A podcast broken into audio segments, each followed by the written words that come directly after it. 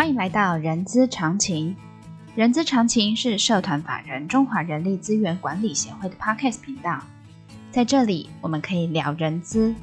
听故事，知道人资的疑难杂症，让人资常情解惑你的人之常情。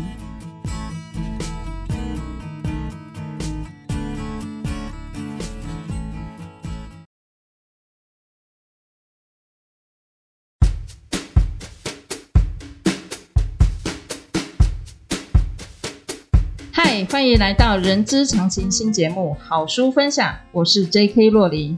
呃，自从疫情发生以来哦，我们面临了一个巨大的转变哦。这个转变呢，就是科技数位。我们使用设备要数位，人才要具有科技的能力。其实我们更要知道面临科技的相关法律，尤其企业在面临各国的科技法律呢，百百款。但是呢，我今天要锁定谈的是美国科技法律哦。您的公司假设有跟美国打交道，有些科技法律呢，你不能不知道。所以呢，今天呢，我要介绍的这本书呢，是叫做《美国科技法律实务评析》哦。那我们特别邀请从事法律工作超过三十年，曾经担任美国纽约州及华盛顿特区的律师，现任金联法律事务所顾问的卢远山律师。那通常我都习惯呃称他为 Michael。来跟我们分享这本书，欢迎 Michael。呃，谢谢若琳，我是 Michael 卢啊，中文名字叫卢远山啊。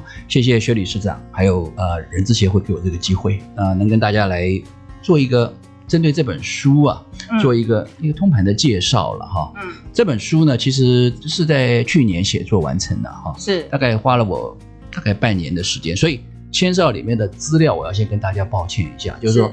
大概我所收集到的资料是到呃去年二零二一年七月为止。哦，去年七月，哎，对，所以七月之后，七月后面有很多新的发展，是。啊，没有来得及收入在这本书里面，所以以后在未来如果还有机会出在第二版的时候呢，我会把相关的资料再陆续呢补足了哈。是，那我写这本书的起心动念呢，其实就像若琳讲，就是我们从事这个工作呢，嗯。呃，总是想在。在接近尾声的时候，是把以前的一些经验呐、啊、一些记录来拿出来，呃，跟大家做一个分享哈。嗯呃，特别特别是啊，针对呢我们在呃台湾啊企业里面担任法务工作的人员，嗯哼，啊，不管是法务的同仁或者说法务长呢，特别是针对这些人，当他们在处理过牵涉到美国的科技法律的时候，常常啊会有，以我的经验来看呢，会有一些盲点。因为一些盲点，就可能呢会跟会对于处理相关的问题呢，就会产生一些不必要的风险。风险，而且这一些，当你有这些知识以及经验的时候，都可以预先防堵的。所以用这个部分，从这个角度来写这本书呢，嗯、是我这本书写这本书的所谓的起心动念。动念是的，呃，Michael，那个刚才您有提到，就是说这本书其实对象是可以带给呃，就是你集合你以前的经验所遇到的一些 case，然后可以给呃给一些提点，或者是呃分享这个经验哦。那在这本书里头，其实我看了一下，其实这本书呃，虽然我不是学法律的。但是这本书我觉得很容易让人家读懂，尤其我对于其中有几篇章节我很有兴趣，尤其是第一章 AI 是讲到 Tesla，因为呃这个 case 我耳熟，是因为呃我可能我可能从很多网络上知道说 Tesla 可能自驾有造成一些伤亡这个部分，但是 Tesla 可以不用负责任，这是我听到的，我不知道这个讯息是不是正确的。嗯，对，我想要请。呃，Michael 来，能不能来跟我分享？我我也很好奇的这一篇。好，哎，好啊，谢谢若琳。就是说这本书里面我有这几个章节了。其实这些章节的选入呢，是啊，其实就有像我刚才所讲的，是针对啊，在企业工作的法务人员或者法务主管呢，他可能没有因为跟美国的公司接触，能够累积的经验所产生的一些对于这些问题的认识的动力。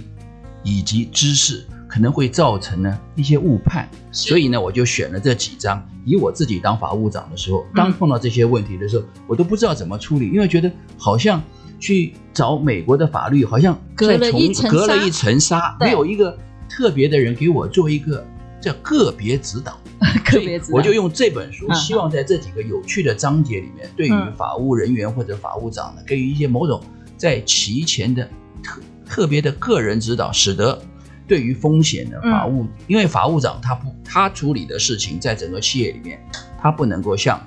医生啊或医院里的医生说哦，我我是眼科的，我是皮肤科的，我是骨科的，我是心脏科，我只管这些事。不行的，法务长是要全部都包含的。嗯嗯，法务长要跟公司的管理阶层负责，针对公司所有潜藏、立即的法务风险的，都要能够认识到，而且加以评估，而且能够做出适当的建议，那是法务长最主要的工作。所以，法务长经营的绝对不是一个法律事务所，这个事情交给张三，那个事交给李是不是？嗯嗯，法务长是经营的是一家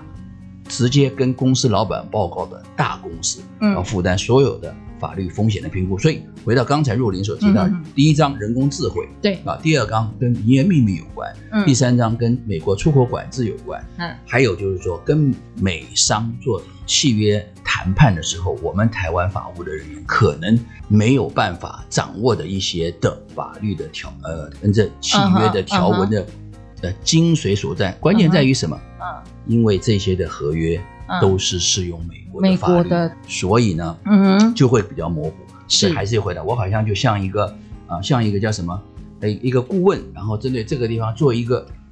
临场的一个一个指导，啊，希望呃相关的人员在进入相关问题之前，嗯，就能够发现问题所在。回到你刚刚讲的 AI，对。AI，特斯拉以我个人去看了最近发展的一些。我讲的都是法律上的发展，不是技术的发展。因为我们常常，如果你去 YouTube 上看啊，或者你去 Google 看啊，都是关于它的技术上的进步，对，它的公司的发展，它的股票的内容。嗯，我是从法律上的角度来看，去找一些 case。但是我先讲一个，我找的这两个 case，事实上它都并没有最后的判决，因为美国是所谓的英美法制度。英美法，英美法制度特别关于这个侵权的部分呢，它是 case law，case law。当然各州它有它自己的所谓的。条文法律，我们叫做 statutory law，那它基本上的判决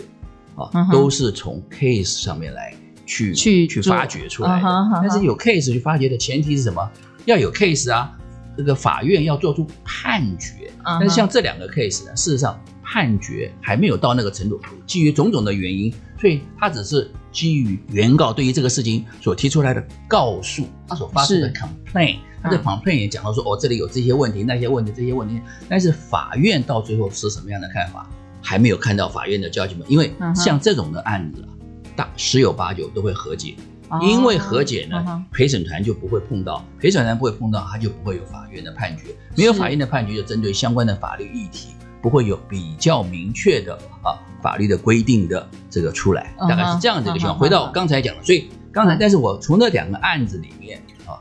我都可以发现到，其实特斯拉对于它人工智慧自驾的这个机制所产生的法律问题啊，事实上有相当高的法律风险。是，因为它会在从法律上的角度上来讲，它会使得这个车辆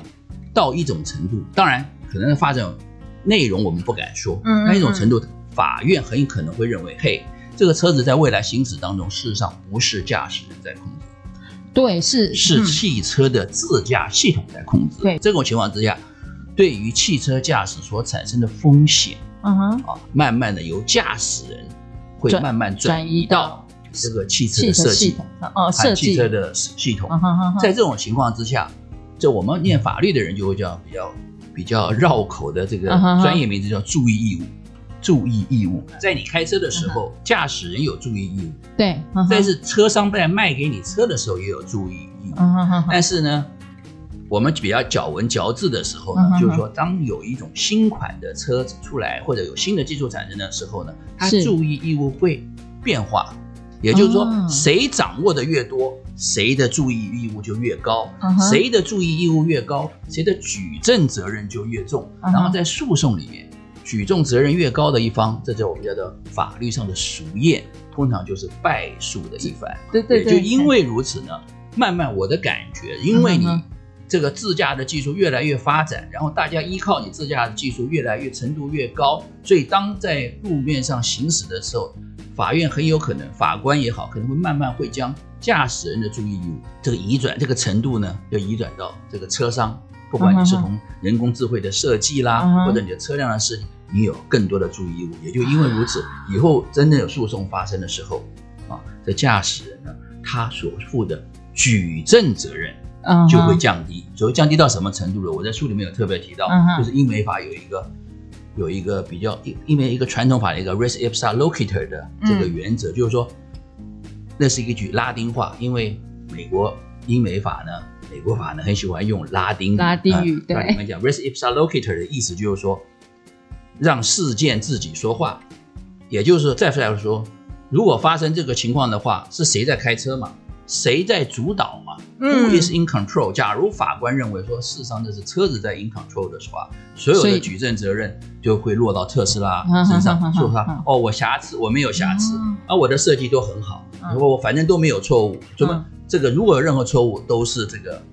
这个驾驶人的错误，但是你要来证明，这是很困难的，嗯、很困难，很困难的。人资常情全新单元 HR 好书分享又要来抽奖啦！点击资讯栏 IG 连接，找到活动抽奖文，分享贴文至您的限时动态，并将动态截图私讯 IG 小编。我们将抽出三位幸运儿，送出作者亲笔签名好书《美国科技法律实务评析》。欢迎点击下方链接观看详细的活动办法哦。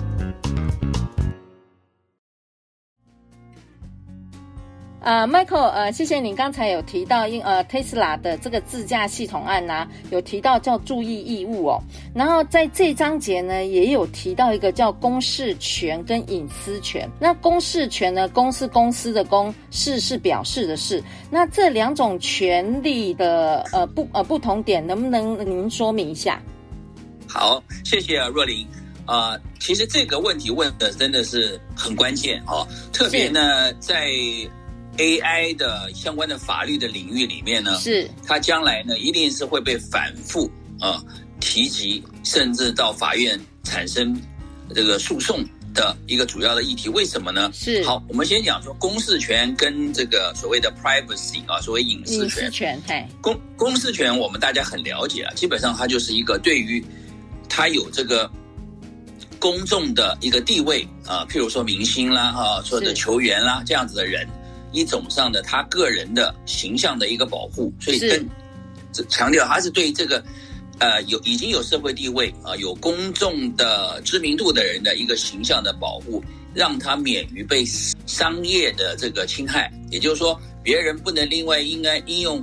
商业上的理由是啊。利用这些这个有名人士的知名度呢，达到这个商业的目的，赚取商业的目的，呃，赚业赚取这个商业的利润啊，这是法律所不容许的，而且这是很长久的一个法律上的基本上概念。但是，他所保护的对象不是我们一般人，是。是一直是有社会地位、说有公共知名度，甚至有新闻价值的人，使他免于非法的被啊所谓做商业上的利用。使得少数的人呢，呃，利用或者不肖的业者呢，利用人家的知名度获取商业的利益，譬如说广告的代言。但是关于这个隐私权就不一样了啊，隐、uh huh. 私权是保护所有的老百姓、任何人的一个权利。它不但是在譬如说根据美国法律，它不但是美国的法律所保护，它另另外也是美国宪法所保护的。就是我们提到就是。最有名的案子一九六零年的，就是 Roe versus Wade 的这个案子。在当时一九六零年代，这个法院最高法官啊，他们所给予的判决，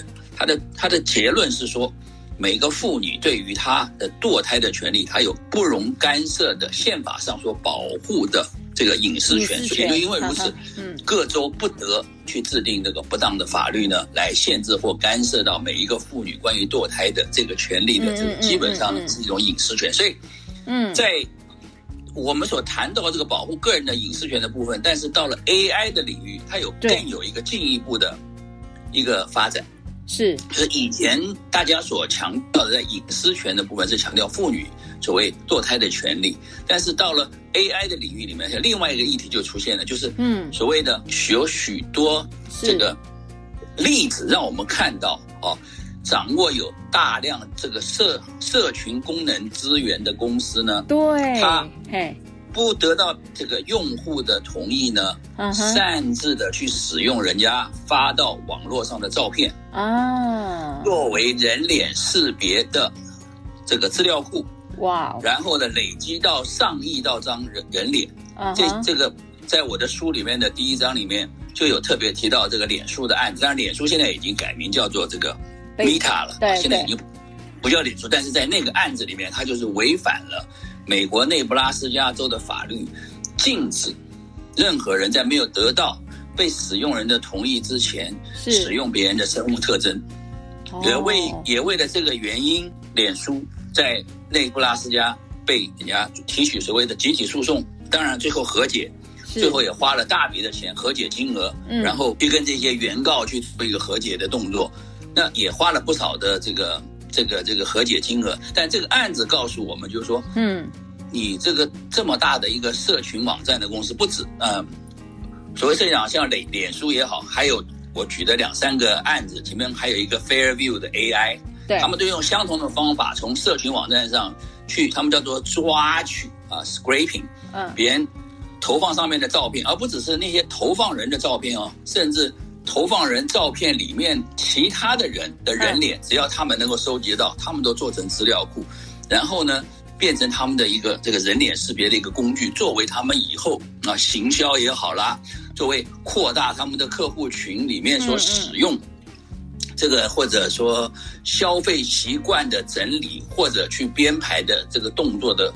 这个资料的基础的时候呢，实际上对他们是有很大的商业诱因来做这个事情的。所以在这个情况之下，在那个案子里面，嗯哼，脸书没有得到人家的同意去使用人家的照片，就侵害，就违反了内布拉斯加。禁止我刚才讲的，没有得到人家同意使用人家生物特征。这生物特征除了人脸之外，还有其他，譬如说指纹啦，甚至我们讲说 DNA 啦，甚至讲是说这个眼睛的这个虹膜都 包含在内。所以呢，回到你刚才讲的这个 privacy 的 issue 呢，以前是针对妇女保障妇女，到了到了现在这个时代，在 AI 的时代，在在人脸辨识的范畴之内呢，它也扮演了一个很重要的。这个这个功能，将来呢，有这些 AI 这个能力的这些公司在处理他们的资料库的时候，牵涉到个人的生物体征的时候，主要特别重重注意到的一件事情了。OK，所以也就是说，我可以简单的来判断，公示权是针对名人，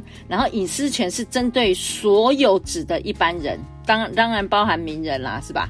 对对，所以也就因为也特别是在现在的 AI 技术这么发达的时候，嗯，我们讲说这用人脸辨识，我们讲使用别人生物体征，甚至最近在在网络上的有人讲用用很不道德，不仅是非法，而且不道德方式，用这个 deepfake 的方法，然后转换人脸，达到他的一些不法的使用的目的的时候，这通通都是违法的，而且是在美国法律而有法律明令禁止，而且处理，而且处理起来是。非常耗时费时的，对于违反规定的人，嗯嗯，或者公司。好的，那呃，Michael，你这本书啊，其实我看了有几位推荐者，有的提到是第六章的商务合约，也有推荐者提到第一章，刚才我们讨论的人工智慧，那也有谈到第四章的美国出出口管制哦。以您多年法务长的角度啊，你觉得？企业，呃呃，不管是法务人员，或者是呃企业跟法令有关的，呃，当然呃包含 HR 人员，呃，应该可以推荐哪几章，可以让他们可以细细再三阅读的呢？呃，谢谢你，若琳。就是如果针对您刚刚这个问题啊，对于当然是前提是说法务人员也好，法务长也好，特别是处理到。牵涉到美国法律或者美国案子或者 business partner，说是你跟你合作的美国厂商也好，是，是。都要有一种对美国法律认识的敏感度。所谓敏感度，除了知道他在什么地方会有若干的规定之外，还要针对它的严重性啊，能够有初步的认识。嗯嗯嗯。因为基本上我们台湾的科技公司的法务长不一定都是美国律师嘛，有的当然也是，也是很优秀，但是不一定对所有相关的议题呢都都可以掌握。也就因为如此呢，我就针对我以前啊当法务长的时候比较陌生，但是因为比较陌生，所以有的时候我就。花了更多时间去了解其中内容的若干的内容呢，嗯，在这本书里面呢，啊，写在这里面，算是对我的读者呢给予一个初步的，嗯嗯，针对重要议题的，嗯，牵涉到美国法律的，对，一个提醒啊。我刚才有讲一个，就是说，跟譬如说，你因为你法务长是。你对于公司最主要或者企业最主要的责任是说预先去做防范，对，去做防堵，对，对，对于所有的风险能够做评估，然后制定降低这些风险的所谓的 SOP。对，那这些工作事实上是法务长是要做主动推动，但是，嗯，法务长要能够推动这些保护公司的内部规定或者 SOP 的前提，就是说你要能够，譬如说。嗯，关于保护营业秘密的部分，呃、对营业秘密、智慧财产权，对。对对对，对，这是我在第二章、第三章有提到营业秘密的部分呢，你就一定要跟人事部门去配合，哦，你一定要让人事部门知道所谓相关的法律的规定以及公司的风险在什么地方，而且要要求人事部门能跟你在他在所谓人人员的聘雇，嗯。啊，人员的离职、人员的培训的各个方面，在有关于信息那个。呃，信息安全的保护，对，以及营业秘营业秘密保护呢，能够呢真正的去呃，等于说真正的重点的，而且说落实的去实施，你你才能够真正保护公司的这个权益。这原因很简单，譬如说你人事部门，他掌管人员的进出，人员的进出代表什么？信息的进出，对，信息出去了，当然会人员离职的时候，他的信息在他的脑筋里，他。他到别的公司去的哈，如果公司没有有进有进一步的规划来做这样子保护的动作的话，公司会受到损害。同时，嗯，如果有新进人员进来，他带着别人公司的营业秘密，然后呢，造成了他对于他的前任雇主的营业秘密的违反，嗯，现任雇主因为接受这个新进的员工。导致呢，不管是故意的，或者是非故意的呢，嗯、使得这个这个营业秘密或者他人的机密呢落到公司手里面，有的时候也是很难去解释的。对、哦，所以为了保护公务的权益，这个以这个做例子呢，法务长呢、嗯、就必须跟这个呃呃这个人事部门的主管呢，好好的去做一个互动。